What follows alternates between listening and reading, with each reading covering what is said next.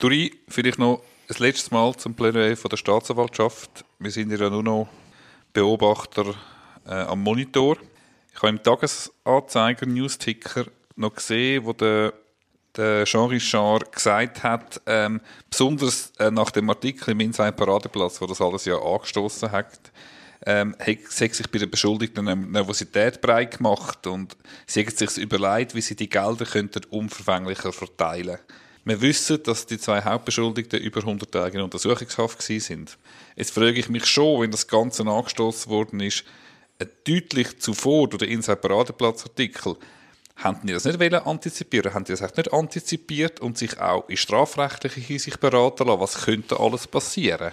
Weil, eigentlich kann man ja sagen, die haben doch müssen damit rechnen, dass es vielleicht mal eine Strafuntersuchung gibt und somit kann man doch nachher nicht mehr Kollusionsgefahr begründen. Mm. Dann hätte man alles voran können, ähm, versuchen zu verstecken oder sich abzusprechen. Ja, das ist immer das gleiche Problem. Wir haben zu wenig Aktenkenntnis, aber so wie ich Geschichte kenne, hat man gegen den Hessig hat man ihn massiv unter Druck gesetzt.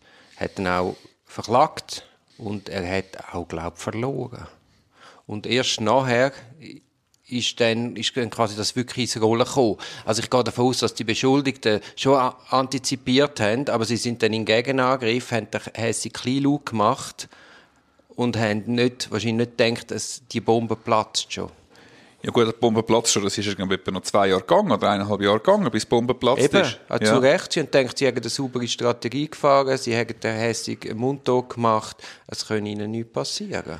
Aber dort, wo doch so viele Ressourcen vorhanden sind, also jetzt rein finanziell so viele Ressourcen vorhanden sind, müsstest du doch eine breite Vorbereitung machen und ein, breite, ein breites Abwehrdispositiv fahren und dann sicher mal mit dem Strafrechtler reden, um das, um das richtig einzuordnen. Vielleicht haben sie das natürlich gemacht, oder? Ja, das wissen wir nicht. Andererseits ist der Stocker bis heute nicht von einem ausgewiesenen Strafverteidiger vertreten.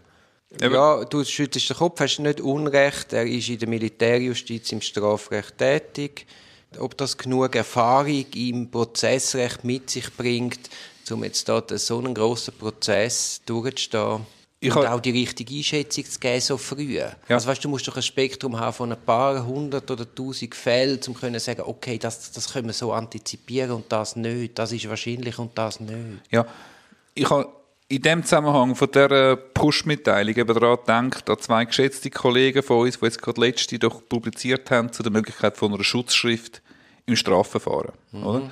Dass man, wenn man weiß oder ahnen muss, oder zumindest für mit einer gewissen Wahrscheinlichkeit da ist, dass irgendwann mal noch könnte die ganze Strafverfolgungslawine losrollen, eben wie du sagst, klopfen, dass man sich da vorbereitet, dass man da eben Pflöcke einschlägt, die dann später gegen Kollisionsgefahr sprechen und gegen Zwangsmaßnahmen sprechen. Es ist lustig, dass du das sagst, obwohl ich fast nicht mehr in meinem Büro bin diese Woche, haben wir genau gerade das gestern in unserer Kanzlei in einem Fall besprochen. Und dann habe ich genau das gesagt selber Beweis sichern, das haben, das aufbereiten und einfach parat sein, wenn es dazu sollte kommen. Ja, genau, weil der, der Textbaustein bei der Zwangsmaßnahmengericht jetzt gerade in Zürich ist eben oft so, ja, möglicherweise hat die Beschuldigungsperson damit gerechnet, dass es ein Strafverfahren gibt. Es aktualisiert sich aber jetzt erst mit der Festnahme und mit der Hausdurchsuchung und darum besteht immer noch Kollisionsgefahr oder irgendwie so. Und wenn man voran das nicht nur behaupten kann, dass man es schon lange gewusst hat, sondern das irgendwie kann belegen kann, dann hat man sicher eine bessere Ausgangslage. Ja. Vielleicht haben sie das gemacht in dem Fall, vielleicht auch nicht. Wir wissen ja, wie Zürcher Zwangsmaßnahmenrichter sind, wie wenig es braucht, dass man reinkommt.